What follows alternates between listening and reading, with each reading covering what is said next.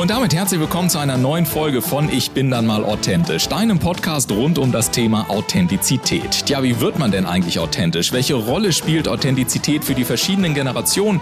Wie gelingt es, eine stark authentische Marke aufzubauen? Und geht authentisch sein überhaupt noch in der heutigen Zeit von Fake-Fotos, High-Glossy Social-Media-Profilen und permanenter Sofortempörung? Ich bin ein Gastgeber Ulf Zinne und jetzt gehen wir wieder einer spannenden Frage rund um das Thema Authentizität auf den Grund. Los geht's!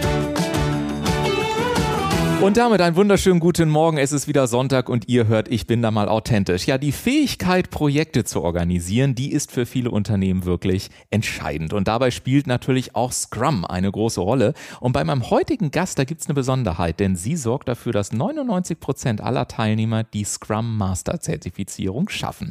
Und das hat einen ganz besonderen Grund. Denn Sabine Erdmann vermittelt nicht nur Wissen in unter anderem Projektmanagement, sondern schafft vor allem Räume, in denen das Wissen für jeden Einzelnen so erlebt und in die eigene Persönlichkeit integriert werden kann, dass es im Anschluss eben nicht diese teuren, langatmigen und emotional manchmal auch schwierigen, super komplexen Steuerungsmechanismen für irgendwelche Projekte mehr braucht, sondern jeder Einzelne auf so eine ganz natürliche, leichte Art und Weise das jeweilige Projekt auch zum Erfolg führt. Anders gesagt, Sabine hat selber in 20 Jahren Berufserfahrung als studierte Kauffrau, Vorstandsassistentin und in diversen Entscheidungsfunktionen erlebt, was in Projekten wirklich für kurze Wege, schnelle Entscheidungen, Leichtigkeit und am Ende für noch bessere Ergebnisse sorgt. Und das ist vor allem das Zusammenspiel der Menschen.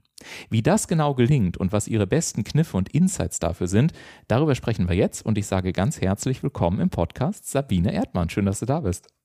Ganz herzlichen Dank, lieber Ulf. Ich liebe deine Anmoderation. Ich habe natürlich deinen Podcast vorher angehört und denke jedes Mal, Mensch, das ist so auf den Punkt. Das müsste man sich gerade runterschreiben für die eigene Website.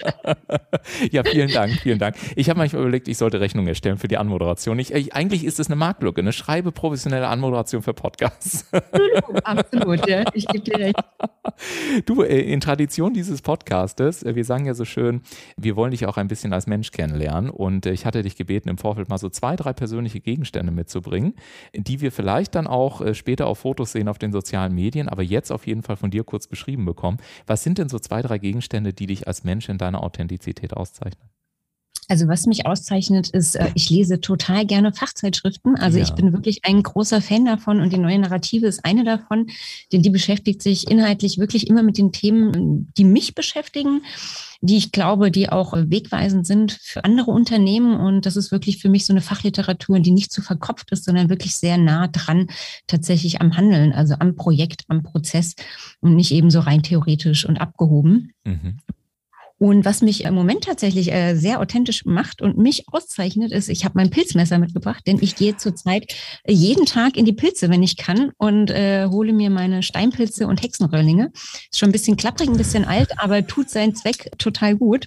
Und soll ich den dritten Gegenstand ja, auch Ja, gerne, zeigen? gerne, gerne, zeig mal. Ich fahre total gerne Bahn. Wieder der Meinung vieler Menschen fahre ich immer noch gerne Bahn, auch ja. wenn es gerade anstrengend ist. Und ich habe immer mein Lifehack dabei, dieses Ding ja. von weil ich finde nichts schlimmer, als wenn ich die ganze Zeit mein Handy halte, wenn ich irgendwas gucke. Absolut. Und dann immer schön für mich auf den Tisch stellen und äh, total entspannt zurücklehnen. Und das ist so mein, mein klein, ich, die Leute belächeln mich, glaube ich, immer ein bisschen, ja. Aber andererseits, glaube ich, so eine Spur Neid schwenkt auch immer mit, ja. Mm, weil jeder ja, ja.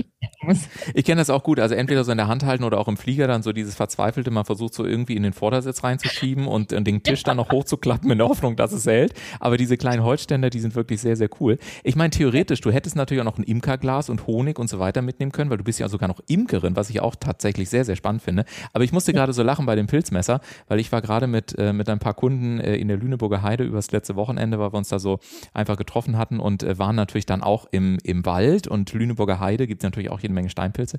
Und ich habe dann so gedacht, ich habe mich nicht getraut, weil ich mir nicht hundertprozentig sicher war, dass es auch wirklich Steinpilz ist. Das nächste Mal rufe ich dich an und mach, dann machen wir eine WhatsApp-Konferenz oder irgend sowas. Total gerne. Ein Foto, ich sage, wenn es keine Lamellen hat, kann man sich nicht zu Tode verlieren. Das ist, ist das so tatsächlich? Ja, alles, so. was die Röhren hat und keine Lamellen, da kann man eine Magenverstimmung kriegen und ne, also eine Nacht mal nicht schön sein, aber man stirbt nicht. Aber niemals Lamellen gehe ich auch nicht dran. niemals, niemals Lamellen. Ich glaube, so könnten wir auch den Podcast einfach nennen, so die Episode. Niemals Lamellen, dann fragt sich jeder, worüber haben die gesprochen. Ne? Also, und worüber wir sprechen, unter anderem jetzt als nächstes, äh, um auch so ein bisschen ins Fachliche mit reinzukommen, das ist zum Beispiel Liberating Systems. Das habe ich äh, auf deiner Webseite äh, gelesen. Und da steht so in, einem, in seinem Nebensatz, und ich bin großer Freund von Liberating Systems. Und ich habe ja. so gedacht, okay, neue Methode oder tatsächlich mehr? Und ich habe mal kurz reingeschaut und dachte, oh, das ist spannend. Da haben sich Leute echt Gedanken zu gemacht. Magst du uns mal kurz aufschlauen, was Liberating Systems ist und warum du da Fan von bist? Ja, ich finde das äh, mega gut. Also ich habe ja 20 Jahre lang jetzt Projekte mehr oder weniger selbst gestaltet oder als Mitarbeitende früher mitge, äh, mitgemacht und habe festgestellt, dass wir uns in ganz vielen alten Strukturen bewegen, die aber wirklich aus einer Zeit kommen, wo wir die Industrialisierung angeschoben haben, also vor 100 Jahren, ja, wo es um Maschinen, um Produktion ging, gar nicht um das Thema ähm, Wissensleistungen, äh, Dienstleistungen eben aus der Produktion. Und die haben wir übertragen in unsere heutige Arbeitswelt, wo wir äh, Wissensarbeit leisten, Dienstleistungen ausführen. Und diese Strukturen helfen meiner Meinung nach sehr gut, uns in diesem Spektrum zu bewegen. Das heißt, wie können wir das Wissen von verschiedenen Menschen zusammenbringen? Ja, wie können wir auch jeden beteiligen daran, dass es ein demokratischer Prozess ist? Weil was wir häufig kennen ist, wir sitzen in einem Teammeeting, wir haben unsere Alpha-Tiere oder die Leute, die eh immer meinen, sie hätten äh, quasi die Lösung schon fertig auf dem Tablett. Aber die anderen, die Stillen, die Zurückhaltenden, die hören wir in der Regel nicht. Und dann sind diese Strukturen total gut, dass wir eben alle Beteiligung bringen und dann auch wirklich die bestmögliche Lösung am Ende finden. Nicht den bestmöglichen Kompromiss, sondern wirklich etwas, was sich durch diese Meetingstruktur verbessert. Und das sind ganz unterschiedliche Ansätze. Da kann es um Kreativität gehen, da kann es um äh, konkrete Lösungen gehen, da kann es um das Teilen von Wissen gehen. Also alles, was wir kennen, wo wir bei meistens eine klassische Präsentation nehmen, ja, wenn wir mal ehrlich sind. Oder einer ist da vorne und liest runter, was er gemacht hat. Und das ist eben das, was Liberating Structures aufbricht.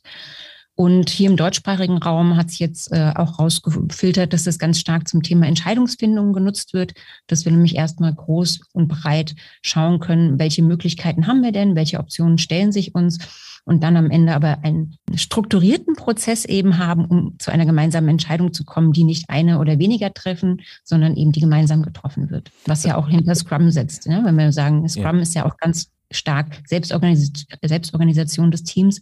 Und da sage ich immer, bedient euch gerne an diesen Strukturen, an diesen Liberating Structures.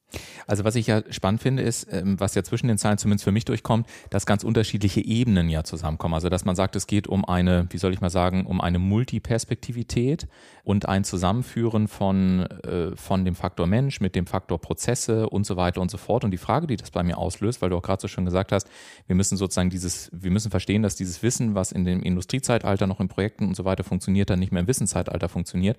Welche Konsequenzen hat das denn für die Projektsteuerung? Also ich überlege gerade, was sind denn dann eigentlich so heutzutage so KPIs ähm, oder Key Performance Indicators, wo man eben erkennen kann, das Projekt läuft? Ist also sowas, du hast zum Beispiel von Kreativität gesprochen, von Selbstorganisation gesprochen.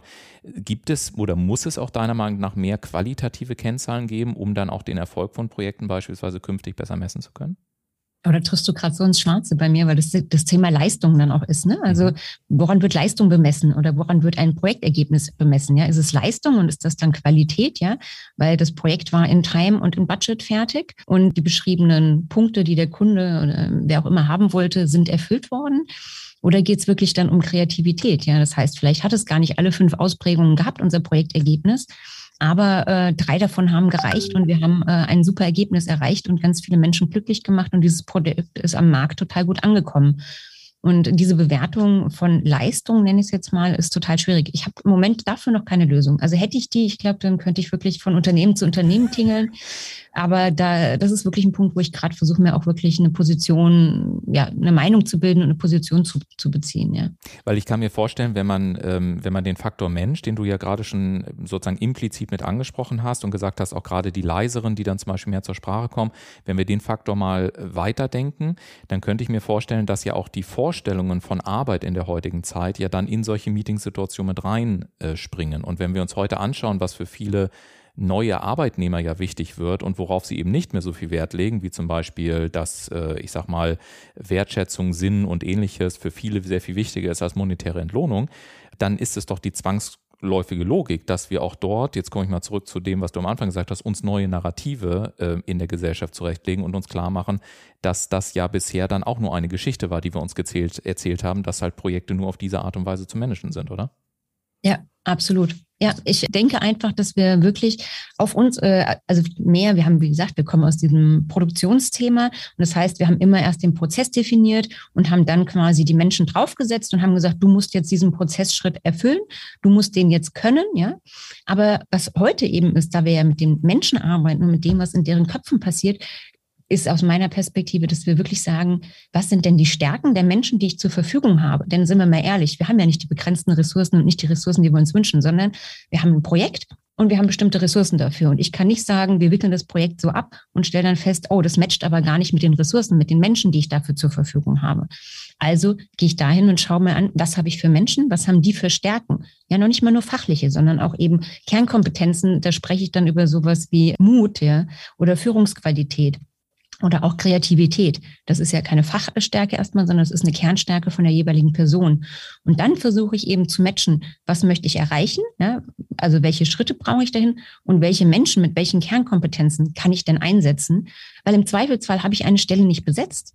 Ja, dann heißt es aber trotzdem, ich muss das Produkt am Ende erstellen, ich muss irgendeine Dienstleistung liefern und dann muss ich kreativ werden und überlegen, wie kann ich meine vorhandenen Kernstärken der Ressourcen, also Mitarbeitenden einsetzen, um den Prozess trotzdem am Ende ähm, mit einem guten Ergebnis abschließen zu können. Und das ist das, was eben heute häufig noch fehlt. Ja. Wir haben den Prozess, der funktioniert seit 20 Jahren so und äh, den machen wir nächstes Jahr auch so. Und wenn wir die, dann muss ich nämlich verbiegen, das ist nämlich der Punkt. Ja. Dann muss ich als zum Beispiel, wenn ich sage, ich bin Projektmanager, aber meine Stärke Stärke liegt in der Führung. Ich bringe das Team zusammen, ich kann das Team gut führen, aber ich bin kein besonders ähm, strukturierter Mensch.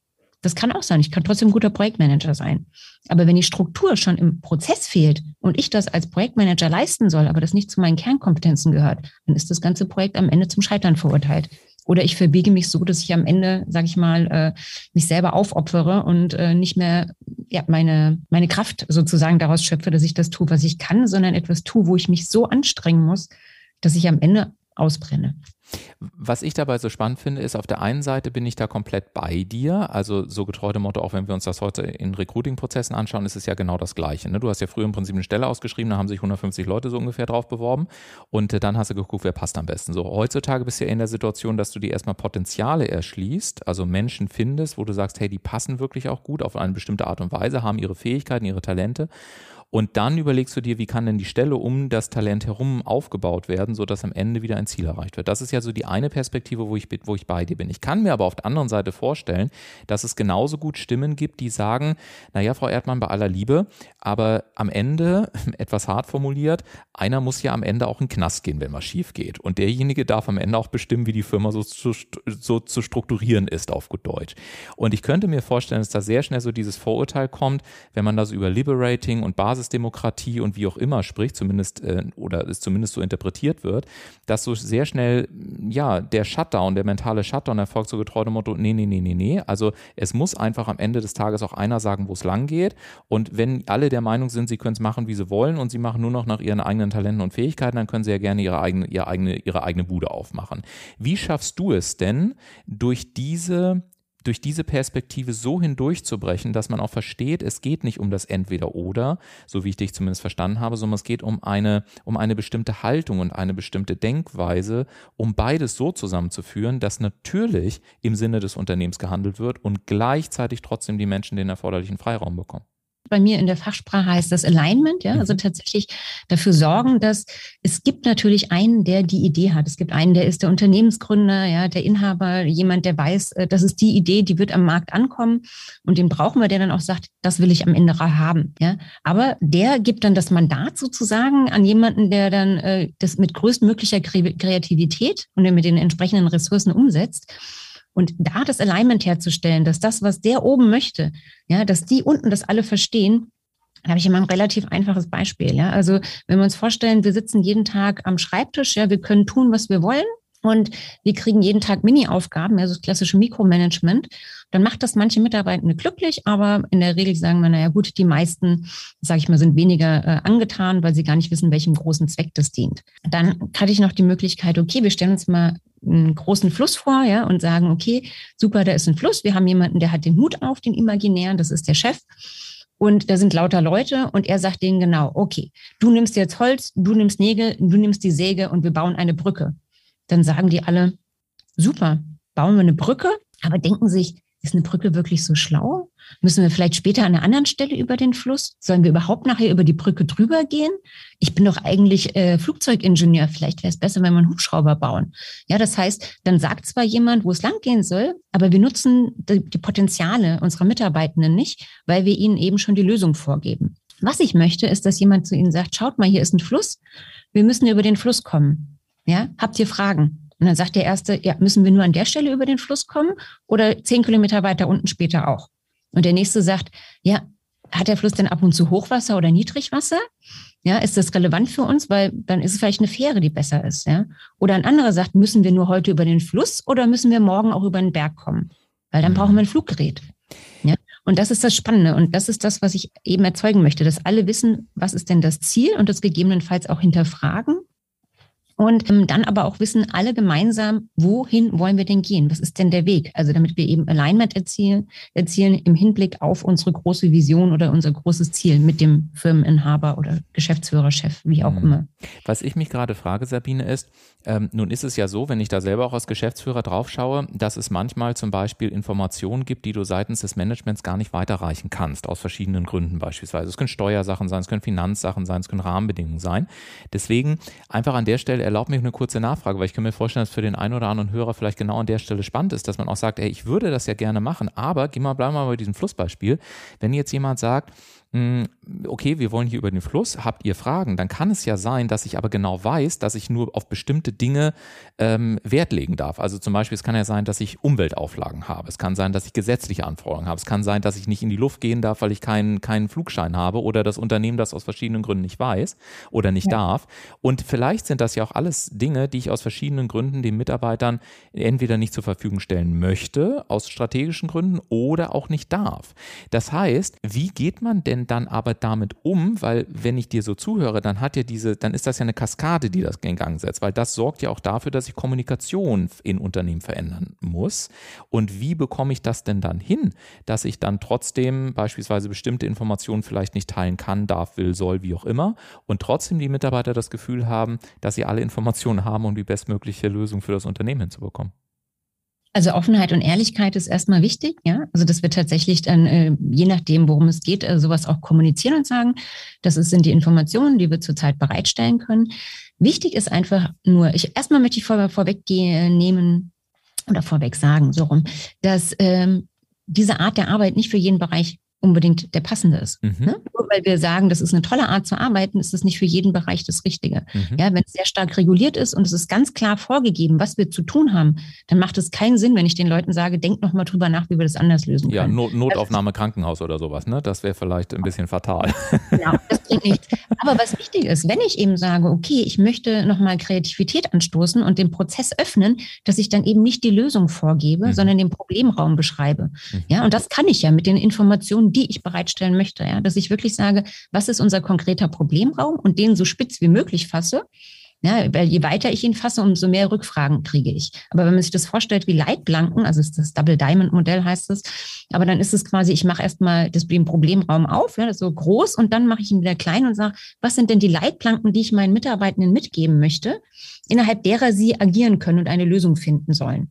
Ja, und dann habe ich das Problem so auf den Punkt gebracht, mit allen Rahmenbedingungen dazu, dass ich dann guten Gewissens und mit gutem Gefühl die Mitarbeitenden loslaufen lassen kann. Und was ich dabei, also es ist schön, wenn man sich mit dir unterhält, weil auf so eine ganz spielerische Art und Weise ähm, einfach immer mehr Fragen aus so einem Kopf entstehen, weil, weil klar wird, es hat wirklich diesen multiperspektivischen Ansatz, äh, würde ich mal so sagen, weil ich mir gerade die Frage gestellt habe, wie ist denn da so deine Meinung, wenn ein Unternehmen auch so konsequent in diese Richtung geht, wird man dann sich irgendwann zum Beispiel auch nur über neue Entlohnungssysteme unterhalten müssen? Weil ich kann mir vorstellen, wenn jetzt auf einmal die Kreativität von allen Mitarbeitern durchbricht und die Kreativität ja wiederum auch, äh, ich glaube sogar, ich habe neulich beim Weltwirtschaftsforum was gelesen, gelesen, eben Kreativität als Erfolgsfaktor zur Lösung eben der heutigen Probleme und Herausforderungen. Da muss man sich ja auch die Frage stellen, wie bewerten wir denn eigentlich Leistung und Input in der Zukunft? Und kann ich überhaupt noch sagen, dass ich einfach nur eine Stelle habe oder gibt es dann vielleicht auch, ähm, ja, und, und dafür bezahlt wird oder habe ich eben andere Parameter, nach denen sich äh, Gehalt, Lohn, wie auch immer in, in, den, in den nächsten Jahren zusammensetzen wird? Hast du da eine, eine perspektivische Einschätzung, wie sich das deiner Meinung nach entwickeln wird? Es wird sich entwickeln. Ich kann nur so viel sagen, dass ich glaube, dass das Thema ähm, der äh, Boni wegfallen muss, tatsächlich, weil Boni äh, das ganze System äh, zerstören. Wenn ich jemandem sage, du erbringst am Ende eine bestimmte Leistung, indem du bestimmte KPIs erreichst, ja, also die ja fest quantitative Zahlen sind, ähm, dann zerstöre ich mir damit so ein Kreativitätssystem, weil ich damit den Einzelnen nur, nur fördere und eben nicht das Team oder die Gemeinschaft, um bessere Ideen, bessere Innovationen zu finden. Aber eine Lösung habe ich auch noch nicht. ja, aber das ist ja das Schöne auch in solchen Gesprächen, dass man eben so ein bisschen auch mal gerade am Sonntagmorgen so ein bisschen in die Zukunft äh, schauen kann und auch ein paar Narrative sozusagen auch hinterfragen kann. Und äh, genauso wie du gesagt hast, ähm, es geht ja nicht immer darum, schon die Lösung fertig zu haben, sondern eher den Problemraum zu beschreiben. Und vielleicht ist es ja für den einen oder für den anderen auch eine tolle Einladung, mal darüber nachzudenken oder uns auch äh, eure Erfahrungswerte da draußen mitzuteilen und dann gerne eine E-Mail zu senden oder auch sich bei Sabine zu melden. Alle Kontaktdaten findet ihr natürlich von Sabine auch in den Shownotes der heutigen Episode. Liebe Sabine, ähm, so mit ein bisschen Blick auf die Zeit, ich würde gerne dich nochmal bitten, wenn du dir jetzt mal vorstellst, da sitzt jetzt jemand und sagt, okay, ich würde gerne so die ersten Aspekte umsetzen und ich würde gerne mehr Kreativitätsraum und äh, selbst organisatorische Aspekte auch in, in mein Team, in mein Projekt, äh, vielleicht sogar ab morgen umsetzen. Was wären so drei Tipps, ähm, die einfach jeder schon mal mitnehmen kann, bevor man jetzt irgendwelche zusätzlichen Ausbildungen, Workshops oder ähnliches braucht? Was sind da so deine drei, in Anführungszeichen, Lieblingsgeheimwaffen, wenn man es mal so sagen möchte?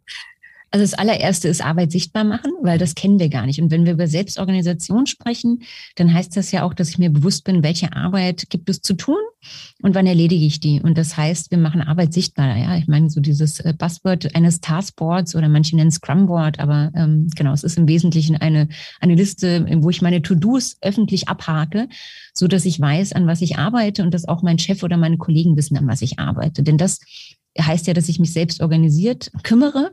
Und mein Chef möchte aber natürlich trotzdem wissen, ist die Arbeit gemacht? Und damit er mich nicht fünfmal am Tag fragen muss, hast du denn jetzt die Aufgaben gemacht, äh, über die wir gesprochen haben, die natürlich erledigt werden müssen, äh, kann ich erst mal anfangen, Arbeit sichtbar zu machen. Das ist das Erste. Und dann tatsächlich meine Team wirklich in Entscheidungsprozesse mit einbeziehen. Ja, was wir häufig machen, ist, wir sagen, ja, wir treffen gemeinsam Entscheidungen, wie wir weitermachen, aber in der Regel ist es doch eben die Führungskraft, die die Entscheidung trifft. Und sich hier wirklich zu überlegen, ja, welches Entscheidungsmodi wählen wir, also Konsens oder Konsent, ja, gibt es verschiedene, und zu sagen, kommt, wir treffen die Entscheidung wirklich gemeinsam, ja, wir beraten uns gemeinsam und treffen Entscheidungen gemeinsam. Denn das ist der erste Schritt auch zur Selbstorganisation hin. Viele Mitarbeitende sind es gar nicht gewöhnt, Entscheidungen zu treffen, weil sie doch am Ende immer denken, ich erzähle ja viel, aber am Ende entscheidet doch jemand anders. Ja, also dann ist wirklich so ein Schritt in die Selbstständigkeit zu gehen. Und auf Seite der Mitarbeitenden ist es, äh, glaube ich, wichtig, äh, Selbstfürsorge zu betreiben. Mhm. Ja, also auch sich bewusst zu sein, äh, das ist nicht der Chef, der mir die Arbeit gibt und es ist auch nicht der Chef, der mir abends sagt, wann ich nach Hause gehen kann, sondern Selbstfürsorge mal zu leben und umzusetzen und zu sagen, was passiert denn, wenn ich mal um fünf sage, ich gehe jetzt nach Hause, ich habe meine Arbeit für heute erledigt und vielleicht festzustellen, da passiert gar nichts. Die Erwartung, dass alle denken, ich soll bis um sechs da sitzen, die ist nur in meinem Kopf. Ja, und ich glaube, das sind so die ersten Schritte zur Selbstorganisation, dass man sich erstmal bewusst wird. Und dann gibt es ganz viele Kleinigkeiten, ja. Also eins zum anderen, äh, ein großes Gefüge. Das hängt ja auch ganz arg vom Unternehmen ab, in welcher Ausprägung man Selbstorganisation später leben möchte. Aber ich glaube, mit diesen drei Dingen hat man schon ganz große Hebel äh, für das Team geschaffen, um überhaupt für das Thema dann auch offen zu sein. Absolut. Und vielleicht so als, als letztes Beispiel, weil wir das heute gerade im Unternehmen hatten, so eine Kleinigkeit, ne? kam ein Mitarbeiter auf mich zu und sagte, du, ich würde heute gerne um 16 Uhr nach Hause gehen, weil ich habe so ein Paket, das schwört die ganze Zeit rum und ich brauche das zu Hause und ich schaffe das nicht in den nächsten Tagen. Und, und ich so, ja, dann geh halt um 16 Uhr. Also wo ist jetzt das Thema? Also ich meine, dann, dann bist du halt an anderen Themen. Ja, ich will mich da gar nicht drum kümmern. Also es ist auch so ein, so ein aktiv, so ein proaktives Vertrauen in das Team hinein, zu sagen, ja, ihr werdet euch da schon organisieren und wir sehen ja anhand des Projektmanagement-Softwares, also jeder kann da ja arbeiten, wie er will. Wir haben auch unsere Software und da sehe ich ja tatsächlich, was auch erledigt wurde und so weiter. Und worauf ich hinaus will, ist, mir ist durch diese Kleinigkeit auch heute nochmal bewusst geworden, wie schön es ist, wenn auch Mitarbeiter genau von diesen Kleinigkeiten sprechen. Warum? Weil es ja wiederum eine ganze Kaskade in Gang setzt. Und ich will doch auch nicht als Geschäftsführer, dass ein Mitarbeiter von mir, ob er will oder nicht, irgendwie gefühlt drei Stunden am Tag nun über ein Päckchen nachdenkt, sondern dann soll er doch lieber um 16 Uhr nach Hause gehen, um halb fünf ist das Ding erledigt, alle sind zufrieden und ich habe doch ein viel besseres Ergebnis.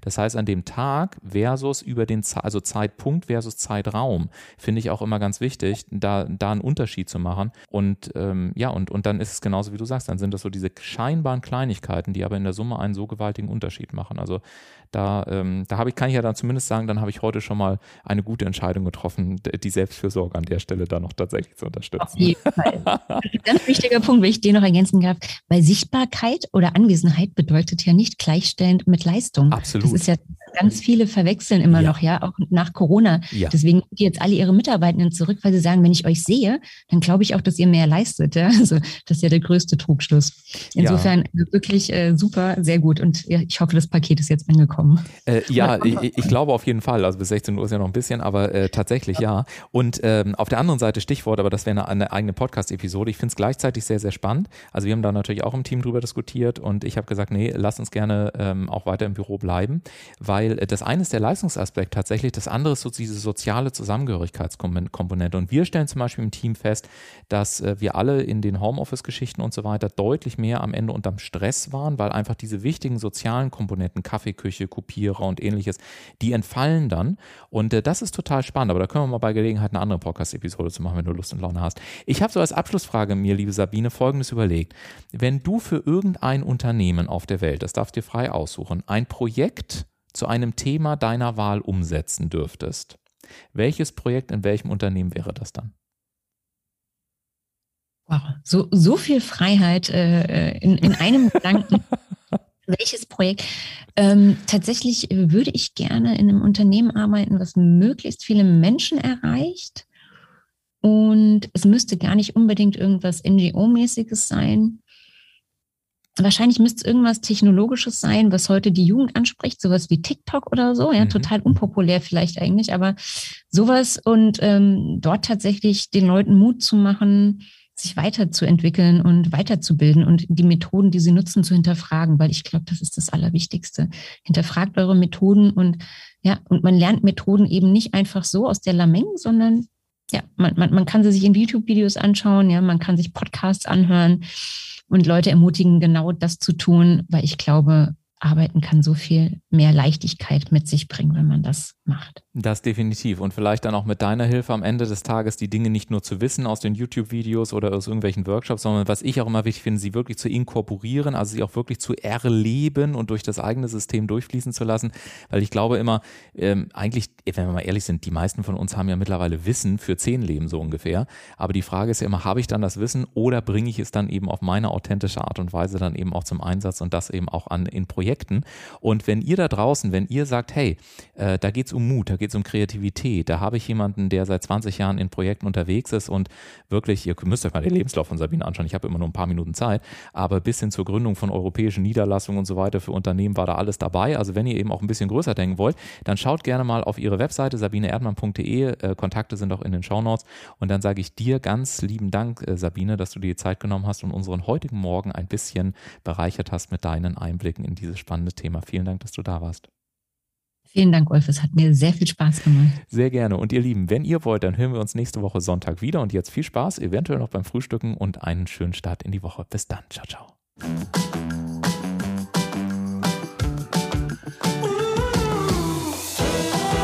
Und damit sage ich vielen Dank, dass du heute wieder mit dabei warst. Die spannende Frage ist natürlich, welchen Impuls hast du heute für dich entdeckt, um deinen eigenen authentischen Weg noch kraftvoller zu gehen? Lass es uns gerne durch einen kurzen Kommentar zu dieser Episode wissen oder sende uns eine E-Mail an podcast.ulfzinne.com. Und denke auch noch daran, wenn du regelmäßig die besten Tipps und Erkenntnisse meiner Gäste kostenlos erhalten möchtest, dann trage dich jetzt kostenlos auf www.ulfzinne.com slash podcast ein. Wir wir hören uns in 14 Tagen wieder. Bis dahin, mach es gut.